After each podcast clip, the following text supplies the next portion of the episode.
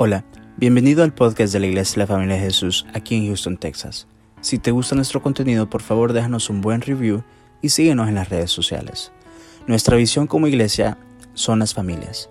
Esperamos que este episodio sea de mucha bendición para tu vida. Somos tu familia.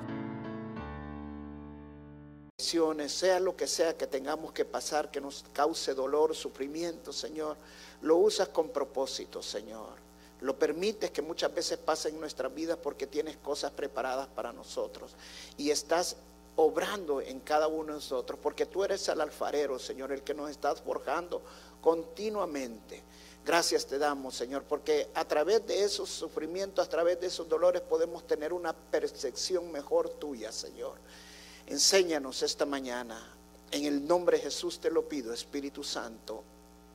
Amén y amén. Vamos a primera de Pedro capítulo 4, verso 12.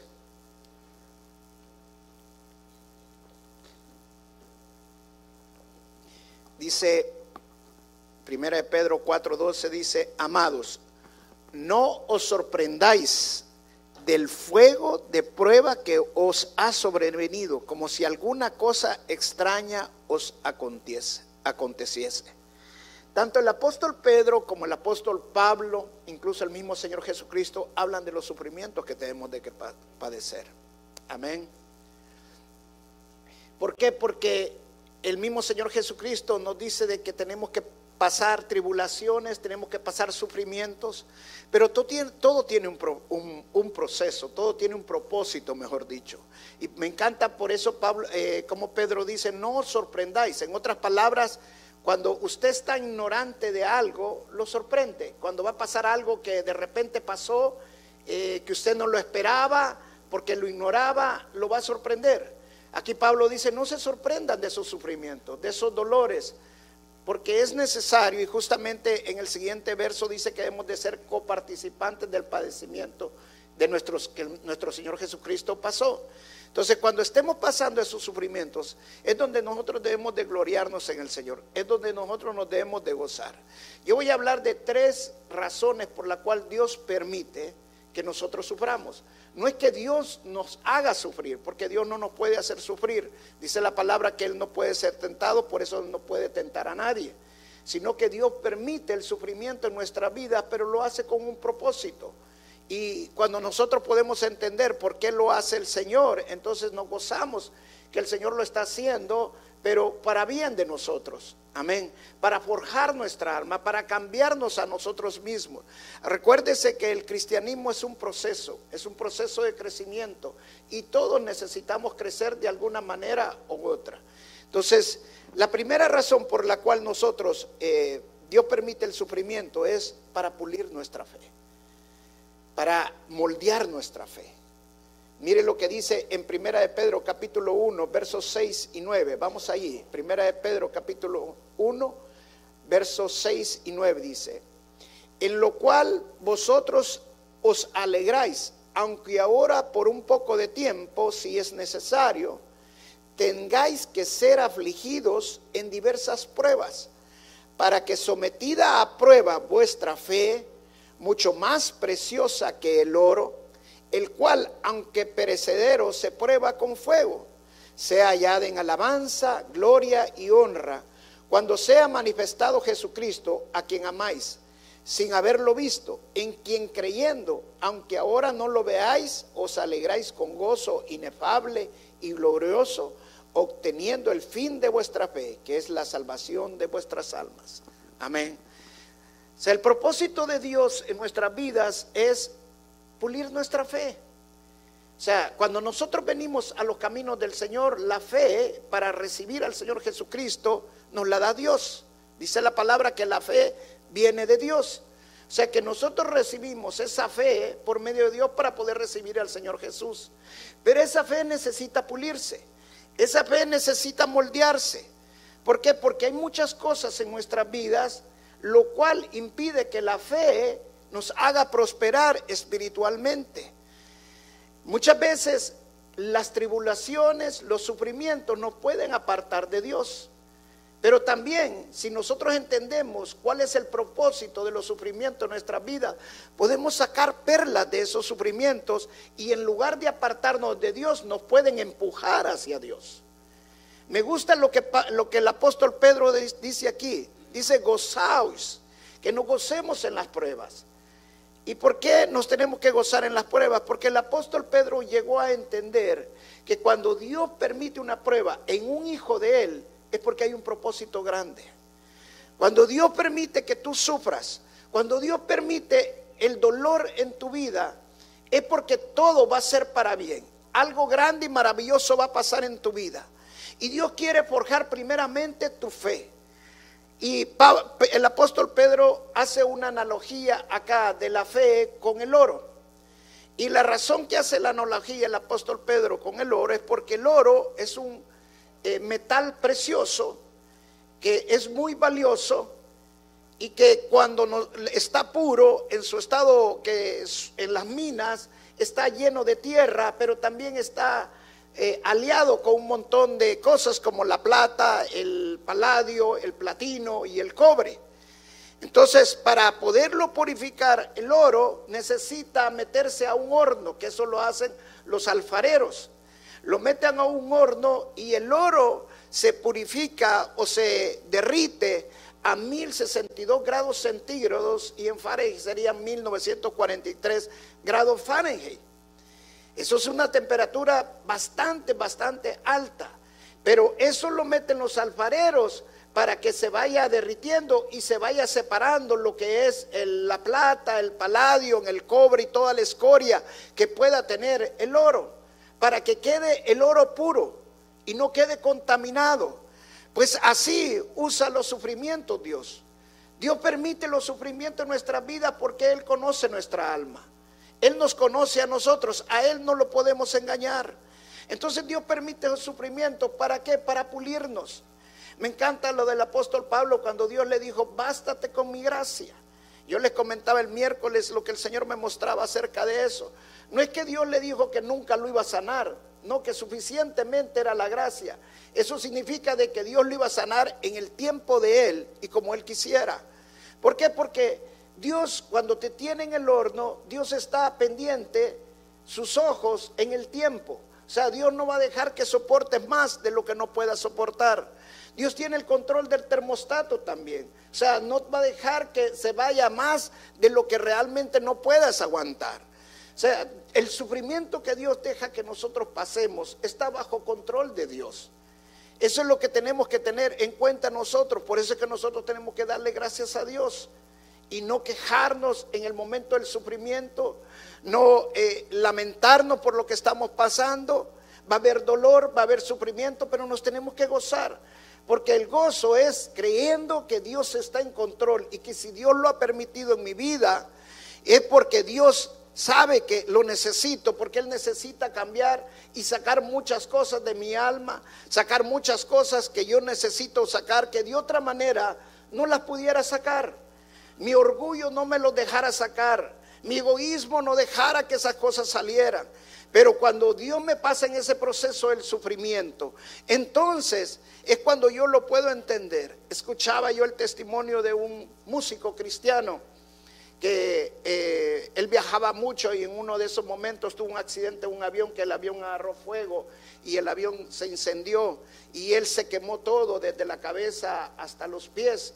Eh, su cara se puso negra, así como nos explicaba la hermana eh, lo que ella pasó. Se quemó totalmente y tuvo prácticamente casi perdió la fe, la, la, voz, perdón, le hicieron operaciones en la voz y después de eso incluso hasta la voz le quedó mejor pero la cara, su rostro y sus manos y su cuerpo estaban prácticamente deteriorados y pasó más de 50 operaciones en un proceso de 14 años, 14 años que vivió con analgésicos para el dolor, eh, para, bajo grandes sufrimientos, incluso en una ocasión que él ya empezó a cantar de nuevo y se tuvo que subir a cantar y todo, una mujer le gritó que se quitara la máscara que andaba. O sea, empezó a, pasar dolores eh, de menosprecio también. Pero todo ese momento que vivió con su esposa, porque esposa nunca lo abandonó, siempre estuvo con él en todo el tiempo, dice su esposa, todo esto era porque Dios necesitaba pulir nuestra fe. Y cuando nosotros entendemos eso, nosotros nos gozamos porque sabemos que Dios es nuestro Padre y que somos hijos de un gran Dios. Y hay un proceso en todo esto. Amén. Y el proceso es que Dios quiere que nosotros prosperemos, que nosotros crezcamos. ¿Cuál es el deseo nosotros como padres cuando nosotros tenemos con nuestros hijos? Queremos que nuestros hijos maduren, queremos que nuestros hijos sean hombres de bien y no de mal, que nuestros hijos sean hombres que, que sean cabeza y que no sean cola pero todo ese proceso requiere una educación, todo ese proceso requiere un crecimiento y nos esforzamos por darle lo mejor a nuestros hijos, para que ellos tengan la mejor educación, si es posible, gastamos todo nuestro sueldo para que nuestros hijos salgan de los mejores lugares, para que ellos estén siempre mejor educados y sean lo mejor. Pues así hace el Padre con nosotros. Él quiere lo mejor para nosotros. Y muchas veces Él permite el sufrimiento simple sencillamente porque Él quiere pulir nuestra fe. Él no quiere una fe contaminada, una fe que no dude nada en el Señor. Cuando estamos en el sufrimiento, muchas veces tendemos a dudar en Dios. Pero yo quiero decirte, nosotros tenemos un Dios vivo, un Dios poderoso, un Dios que todavía está sanando, un Dios que todavía nos está liberando, un Dios que va a hacer milagros y que ha seguido haciendo milagros y que no va a dejar de hacer milagros. Ese es el Dios que nosotros adoramos. Por nada, ninguna cosa, en el momento que estás sufriendo, tienes que alejarte de Dios. Es cuando más tienes que acercarte al Señor. Amén. La segunda razón por la cual Dios permite que nosotros eh, suframos es porque Dios quiere producir una mayor intimidad con nosotros. Nosotros tendemos a pensar cuando estamos sufriendo, ¿será que Dios no me quiere? ¿Por qué Dios permitió esto en mi vida? ¿Será que estoy mal? ¿Será que estoy pasando algo mal? Que yo, que Dios realmente tengo algo mal y por eso Dios quiere, ha permitido este sufrimiento. Mira, quiero decirte una cosa. La Biblia enseña claramente que el Señor Jesucristo es el que mejor te puede entender en el sufrimiento. ¿Sabes por qué? Porque de acuerdo a Isaías capítulo 53, el Señor Jesucristo sufrió todo lo que nosotros podamos sufrir. Él sufrió soledad, Él sufrió quebrantamiento, Él sufrió, fue molido, Él fue traspasado, él fue el maltratado, vituperiado, humillado. O sea, todo lo que nosotros nos podamos imaginar. Mira cómo lo dice la Biblia en Hebreos capítulo 4, versos 15 y 16. Dice, porque no tenemos un sumo sacerdote incapaz de compadecerse de nuestras debilidades, sino uno que ha sido tentado en todo, o sea, ha sido probado en todo, de la misma manera que nosotros aunque sin pecado. Así que acerquémonos confiadamente al trono de la gracia para recibir misericordia y hallar la gracia que nos ayude en el momento que más lo necesitamos. ¿Dónde vamos a encontrar la gracia y la misericordia? En el Señor, porque Él nos puede entender. Amén. Entonces todo lo que necesitamos cuando estamos pasando sufrimiento, cuando estamos en medio del dolor, es en lugar de quejarnos, adorarlo y exaltarlo, buscar la misericordia de Dios. Amén. Me gusta la vida de Job. Me he leído el libro de Job muchas veces, pero una de las cosas que más me apasiona en el libro de Job es lo que él dijo en el capítulo 42, en el verso 5. Mire lo que dice. De oídas te había oído, mas ahora mis ojos te ven. Muchas veces nosotros no entendemos por qué Job tuvo que pasar lo que pasó. Solo, piense por, por un momento, ¿quién fue que le dijo al diablo, y no ha visto a mi siervo Job? Dios. Dios se lo dijo. ¿Por qué Dios tenía que ponerle en la mirada al diablo a Job? Porque tenía un propósito. Dios permitió que el diablo tentara a Job siendo un hombre justo, dice la Biblia, que amaba a Dios. ¿Por qué? Porque de oídas había oído, todavía no había tenido un encuentro personal con Él. El sufrimiento nos permite cambiar nuestra perspectiva acerca de Dios. El sufrimiento nos permite que nuestro corazón se derrita. Recuerde que nuestra fe tiene que ser probada por fuego. Un corazón derretido es un corazón que puede ver el rostro de Dios. Un corazón que se derrite es un corazón que puede alabar como verdadero adorador en espíritu y verdad al Señor. Porque es un corazón puro y solamente a través del sufrimiento muchas veces podemos tener ese acercamiento con Dios. Mire lo que pasó Job. Lo que pasó Job no fue fácil, fue difícil. Perdió siete mil de sus ovejas, dice la Biblia, tres mil de sus eh, camellos, 500 pares de bueyes, 500 burros y una plantilla completa de sus siervos que también murieron. Y además de eso, perdió a sus 10 hijos. Tenía 10 hijos y perdió totalmente a los 10 hijos. Te pregunto, ¿qué dolor no será ese? Más fuerte. Lo normal es que los hijos entierren a los padres, pero no que los padres enterremos a los hijos. Cuando una esposa o un esposo pierde a su cónyuge se llama viudo o viuda. Cuando un hijo pierde a su padre se llama huérfano. Pero no hay nombre para describir cuando un padre pierde a su hijo. ¿Por qué? Porque el dolor es un dolor grande. Imagínate, Joe no perdió a uno, perdió a diez hijos de un solo. Perdió todas sus posesiones, todas sus pertenencias siendo un empresario y un hombre bueno de familia y un hombre que, que amaba a Dios, de repente le vino un sufrimiento que nadie quisiera pasar ese sufrimiento. Pero había un propósito en todo eso. El propósito es que Dios quería un acercamiento más íntimo con Job. Y solamente a través de ese proceso que nosotros necesitamos pasar muchas veces en nuestra vida, podemos tener ese, ese acercamiento. Yo no sé si tú lo has vivido, pero yo sé que cuando lo estás pasando, tú puedes entender lo que yo te estoy hablando. Porque cuando no lo hemos vivido, entonces no nos podemos acercar de Dios.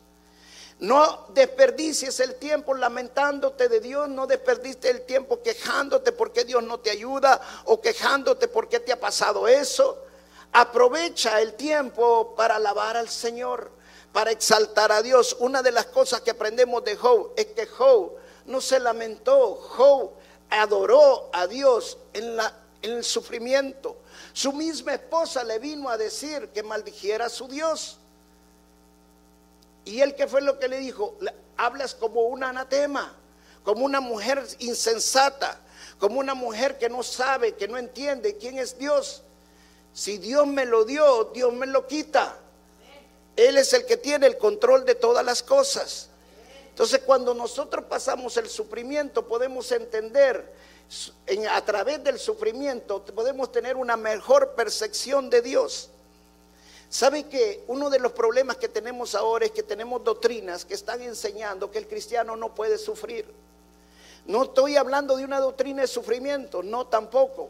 Dios no, no quiere tampoco que nosotros vivamos sufriendo, tampoco lo quiero decir eso. Pero cuando vienen los sufrimientos, como el caso que nos acaba de hablar mi hermana Gaby, acaba de tener un cáncer hace tres años, milagrosamente Dios la saneó, para él es la honra y la gloria. Acaba de pasar lo que acaba de vivir en ese eh, cortocircuito que vivió, que milagrosamente está con vida. ¿Sabe por qué? Porque Dios la está llamando, porque Dios quiere tener un acercamiento más íntimo con ella. Entonces Dios conoce nuestros corazones y Dios sabe para qué nos ha escogido. Y Dios quiere tener ese acercamiento con cada uno de nosotros. No, Dios no se acerca con todos. Dios se acerca con cada uno de sus hijos. Y con cada uno lo hace de diferente manera. Con Elías se acercó cuando Elías estaba en la cueva, él solo, en el silbo apacible. En Jonás se acercó cuando Jonás estaba debajo del árbol, enojado. Cuando sus doce discípulos estaban en medio de la tormenta, entonces el Señor se acercó a ellos. El que mejor podía entender esto era el rey David.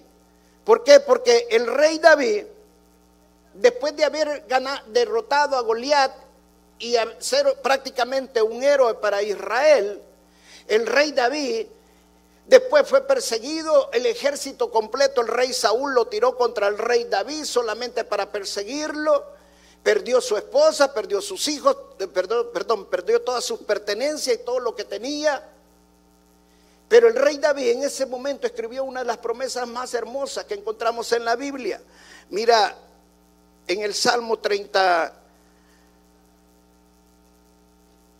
34, el verso 18 dice, el Señor está cerca de los quebrantados de corazón y salva a los de espíritu abatido. Amén. O sea, la razón por qué Dios permite el, sufrimiento es para quebrantar nuestro corazón, para que Dios se pueda acercar a nosotros.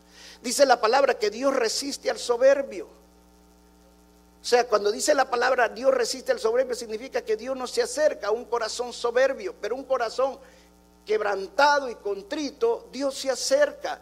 O sea, Dios permite el sufrimiento porque Dios quiere tener una mayor intimidad con cada uno de nosotros. Amén. ¿Cuántos de nosotros queremos tener una mayor intimidad con Dios? Entonces cuando estemos pasando el sufrimiento entendamos que Dios quiere tener un mayor acercamiento con nosotros. No nos quejemos, sino que gocémonos en el Señor y démosle la gloria a Dios por todo lo que estemos pasando. Amén. Porque sabemos que Dios tiene el control de todas las cosas. Y yo te voy a decir algo.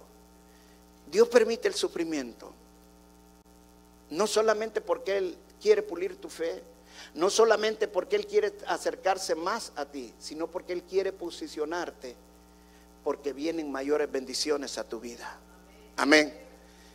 Si tú no entiendes esto, ayer decía eh, en, en el culto que tuvimos de jóvenes, me gustaba como lo ponía el hermano Brian, decía, es como que tú estás parado, cuando tú estás, que un llamado que Dios te ha llamado, y ves que pasa, pero solo ves qué pasa y no te metes, no te involucras. Pero es diferente cuando tú te metes y llevas con ese llamado. Así es realmente cuando nosotros pasamos el sufrimiento y Dios quiere darnos mayores bendiciones. Y Dios dice, no te las puedo dar porque no estás preparado para recibirlas. Entonces Dios permite el sufrimiento porque nos está posicionando para lo más grande que viene. Escuchaba a un pastor de Argentina hace años y me acordaba de eso justamente cuando estaba preparando este mensaje. Él tiene una de las iglesias más grandes de Argentina ahorita. No sé si es la primera o la segunda iglesia más grande en Argentina. Pero cuando él dice llegó un momento, empezó su esposa y su suegra a la iglesia. Él le tenía que predicar a su esposa y a su suegra. Y de repente la iglesia empezó a crecer, llegaron a tener casi 150 personas. Pero de la nada, dice, la iglesia empezó a decrecer. Llegó un momento que solo quedó a su esposa y su suegra. Y tenerle que volver a predicar a su suegra, decía él. Pero dice él de que a través de ese momento que él estaba viviendo difícil en su vida, dice, a través de ese momento donde él empezó a dudar si era el llamado que Dios le había hecho, empezó a entender que había un proceso y que tenía que pasar ese proceso. Y ahora tiene una de las iglesias más grandes en Argentina. Bruce Wilkinson, en su libro donde dice Dador de Sueños, cuenta una historia cuando él tenía un sueño de escribir una revista y con esa revista llegar a todo el mundo. Invirtió todo su dinero en esa revista. Le pidió a Dios que le proveyera todo lo que necesitaba y durante cinco meses no vio nada. A los cinco meses tuvo que tirar la toalla, renunciar al proyecto que tenían, quedaron con una deuda de más de cinco años, perdió su casa, pero él se sintió como que había sido crucificado con su sueño por lo que había pasado, pero Dios lo estaba posicionando para algo mejor y él lo entendió inmediatamente después. ¿Por qué? Porque ahora Bruce Wilkinson, él edita 10 revistas que se imprimen 120 millones en todo el mundo. Escribió el libro La oración de Javes, de acuerdo a las editoriales americanas en inglés. Ha sido el único libro en la historia que ha recibido en dos años consecutivos el premio como el mejor libro cristiano. En el 2001, la revista ah, cristiana reportó que había sido el libro de mayor rapidez en ventas en el mundo cristiano. O sea, cuando Dios te permite que pases sufrimientos, cuando sientes que Dios te ha abandonado, cuando sientes que Dios no te, no te quiere contestar, cuando Dios está permitiendo ese dolor, ese sufrimiento, es cuando tienes que alabar al Señor. ¿Por qué? Porque Dios está en control, Dios te está posicionando para algo más grande, para mayores bendiciones que están viniendo para tu vida. Yo lo creo, amén. Yo creo que en este lugar van a venir mayores bendiciones, que en este lugar vamos a hacer una iglesia que va a florecer muchísimo más grande. Amén. Y es lo que estoy viviendo, lo que estamos pasando, y yo lo creo como iglesia. No por algo estamos con el testimonio que nos dio la hermana Ignacia, el testimonio que nos dio la otra hermana, eh, que nomás venir fue sanada Alexa también, que acaba de recibir sanidad, Dios la sanó también. Sea por medio de los médicos, sea por medio de cualquier... Dios es el que obra en todo. Amén. Ahora, piensa, por un momento en Job. Él perdió todo. Perdió todo. Pero ¿sabes cuál es el capítulo que más me gusta a mí del libro de Job? Es el capítulo 42. Y te voy a decir por qué. Porque a través de este sufrimiento Dios le dio el doble de todo lo que había perdido. Mira lo que dice Job capítulo 42, el verso 10. Y quitó Jehová la aflicción de Job cuando él hubo orado por sus amigos y aumentó al doble todas las cosas que habían sido de Job. Todo lo que él había perdido, las siete mil ovejas, los tres mil camellos, los 500 pares de bueyes, los 500 burros, hasta sus siervos, todo se lo duplicó. ¿Y cómo sabemos que se lo duplicó? Mira lo que dice el verso 12. Y bendijo Jehová el postrer estado de Job más que el primero, porque tuvo catorce mil ovejas, seis mil camellos, mil yuntas de bueyes y mil asnas. O sea, tenía antes del sufrimiento, ¿cuántas ovejas tenía? Siete mil. Después del sufrimiento, ¿cuántas tenía? Catorce mil.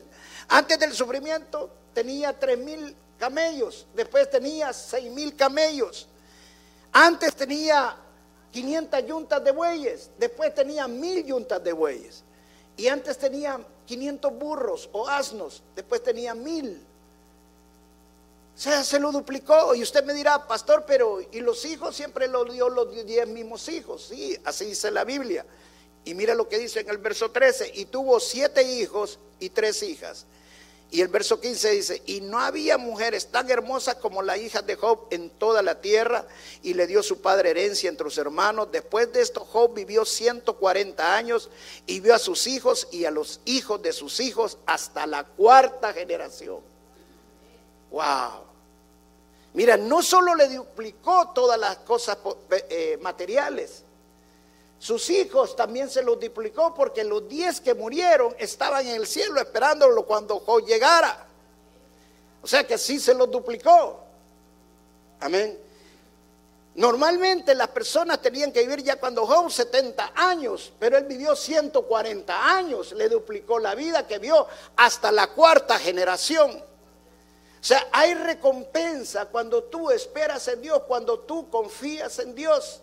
Lo más hermoso que podemos hacer nosotros en medio del sufrimiento es confiar en el Señor, empezar a alabar al Señor. La razón por cual Dios multiplicó todo lo de Job fue simple sencillamente porque Job adoró a Dios en medio del sufrimiento. Dios se gozó en el Señor en medio de las calamidades.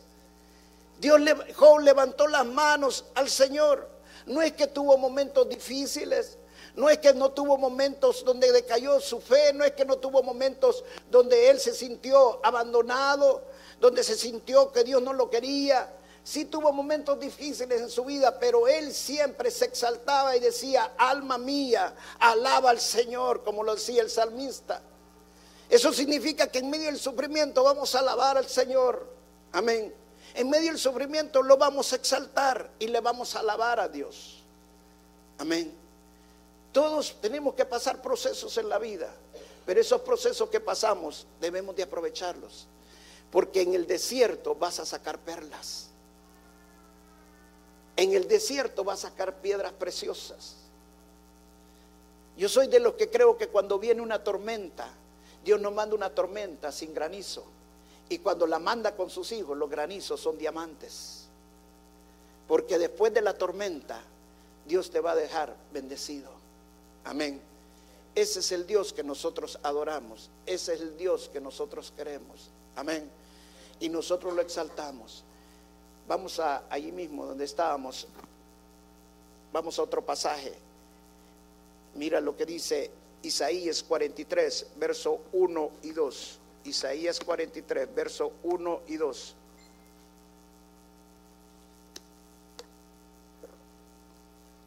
Dice, ahora así dice Jehová, creador tuyo, oh Jacob, y formador tuyo.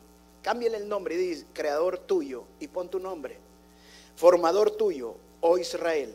No temas porque yo te redimí, te puse nombre, mío eres tú. Cuando pases por las aguas, yo estaré contigo. Y si por los ríos, no te anegarás. Cuando pases por el fuego, no te quemarás, ni las llamas arderán en ti. ¿Cuántos le creen al Señor? Amén. Fíjate, Dios no dice que no vamos a pasar sufrimientos.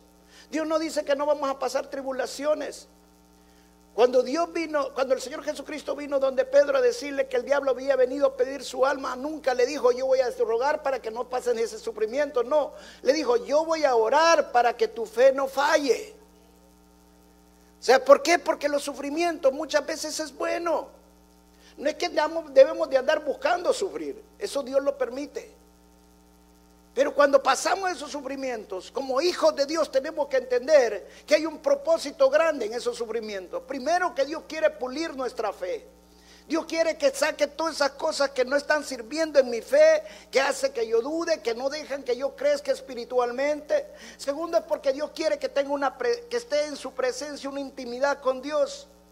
Y tercero que entiendas que vienen bendiciones grandes, que algo grande va a venir después de esto. Amén y que Dios nunca, nunca te va a dejar.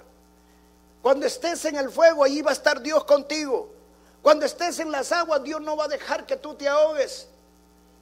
Pase lo que pases, Dios no te va a abandonar. Mira lo que dice ahí mismo Isaías 41:10 dice, "No temas, porque yo estoy contigo.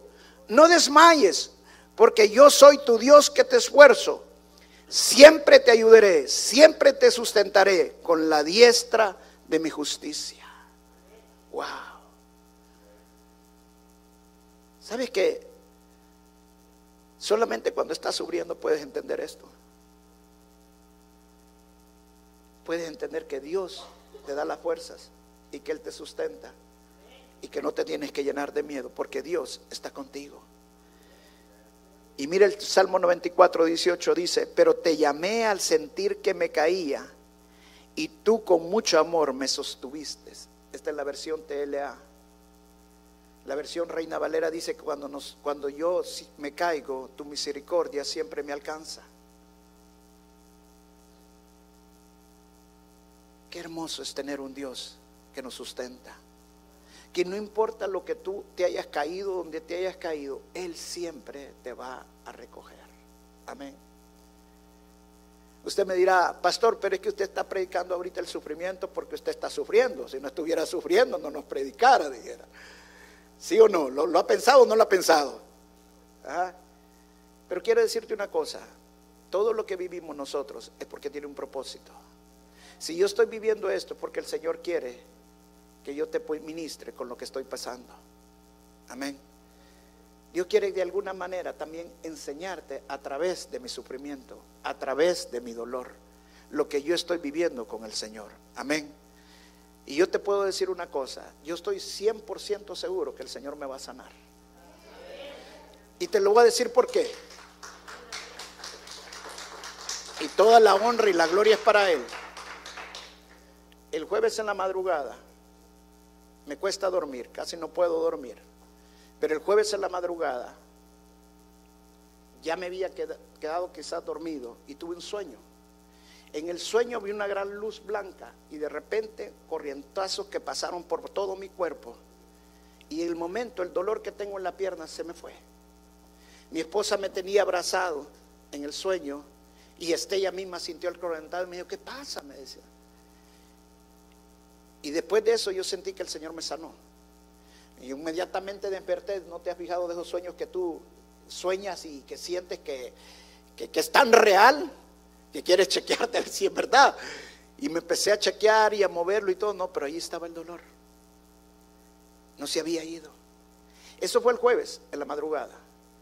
El jueves en la mañana, yo estaba, eh, siempre no dejo ir al sauna porque aparte de eso, una de las recomendaciones es que tengo que bajar mucho de peso, así que me ven bajar, no es que estoy enfermo y no que estoy bajando de peso. Pero el jueves en la mañana estaba yo en el, sauna y estaba meditando la palabra del Señor. Y fue cuando el Señor me dio lo de, lo de Pablo, cuando el Señor me dijo, yo nunca le dije a Pablo que no lo iba a sanar, simple y sencillamente le dije, bástate con mi gracia. Entonces ahí entendí lo que el Señor me estaba queriendo decir.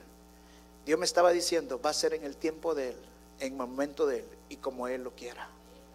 Yo lo que tengo que hacer es confiar en el Señor. Y por eso he dicho, el Señor no me ha dejado solo, no me voy a llenar de miedo. Hermano, no te llenes de miedo. El Señor siempre está contigo. Él no te ha abandonado. Él se acerca a los quebrantados de corazón y a los que están en agonía y contritos de corazón. Amén es cuando más debemos de creer en el poder de Dios. Y yo creo que Dios va a hacer un milagro grande y maravilloso. Yo ya lo declaro y lo decreto. El Señor ya me sanó. Amén. Ya me sanó. Yo le doy gracias a los hermanos cuando me preguntan y me dicen, pastor, ¿cómo se siente? ¿Cómo está? ¿Cómo aquí? ¿Cómo allá? Yo le quisiera decir, hermano, no ya no me preguntes. ¿Por qué? Porque yo por fe ya estoy bien. Amén. El hombre por fuera está patojeando, pero por dentro yo ya estoy bien. Amén. Y lo declaro en el nombre de Jesús. Entonces, así es como nosotros debemos de creerlo. ¿Sabe por qué? Porque lo creo y por eso lo estoy enseñando. Si Dios permitió este sufrimiento en mi vida, es porque Dios me está diciendo, quiero llevarte a nueva posición, pero tú me estás deteniendo la obra y quiero que mi obra crezca. Y para eso necesito cambiarte muchas cosas en tu vida y toda la honra y la gloria es para el Rey de Reyes y Señor de Señores. Y yo lo he creído. Mira, hasta llegó un momento en la noche, yo le decía, Señor, porque vengo con este problema desde marzo. Desde marzo estoy con este problema. Tal vez ustedes no me ven porque cuando venía tenía que tomarme pastillas para el dolor y cosas así. Pero luego quiero decir que desde marzo estoy con esta situación. En lugar de ir mejorando, he ido empeorando. Hace poco me hicieron un bloqueo del dolor, no me funcionó. Eh, hice quiroprácticos, hice todo haciendo fisioterapia, nada me ha funcionado. Pero he entendido una cosa, es porque Dios está obrando en mi corazón. Él está divirtiendo mi corazón y está sacando toda esa escoria que no estaba bien. Amén. Y yo le doy la honra y la gloria al Señor. Porque esto, en lugar de alejarme del Señor, más me está empujando al Señor. Él tiene el control de todo. Y una noche le decía, Señor, si tú crees que yo estoy estorbando la obra, dímelo, Señor. Dímelo. Estoy preparado para poder dejársela a quien tú digas, Señor. Y estoy preparado, Señor. Hazlo como tú quieras. Y yo te quiero decir algo. El Señor no me dijo, no quiero que no lo hagas, no me quiero que lo sí lo hagas. El Señor solo me dijo, estás quejándote. Te estás quejando, me dijo. Y tú mismo dices que no tienes que quejarte. Y eso es lo que tenemos que hacer, darle la gloria al Señor. Hoy es cuando más lo debemos de exaltar al Señor y darle las gracias al Señor. Amén. Siempre que estés pasando un sufrimiento, siempre que estés pasando un dolor, una soledad, es cuando más debes de exaltar al Señor. No te sorprendáis por lo que estás viviendo, sino que darle la gloria al Señor. Amén porque tenemos que ser copartícipes del mismo sufrimiento que el Señor Jesucristo pasó. Amén. Démosle la honra y la gloria al Señor. Dale un fuerte aplauso al Rey de Reyes y Señor de Señores. Amén. ¿Por qué no te paras y vamos a orar? Yo sé que el Señor te ha hablado esta mañana. Porque todos, seas cristiano o no seas cristiano, vas a pasar sufrimientos. Claro que cuando no sos cristiano,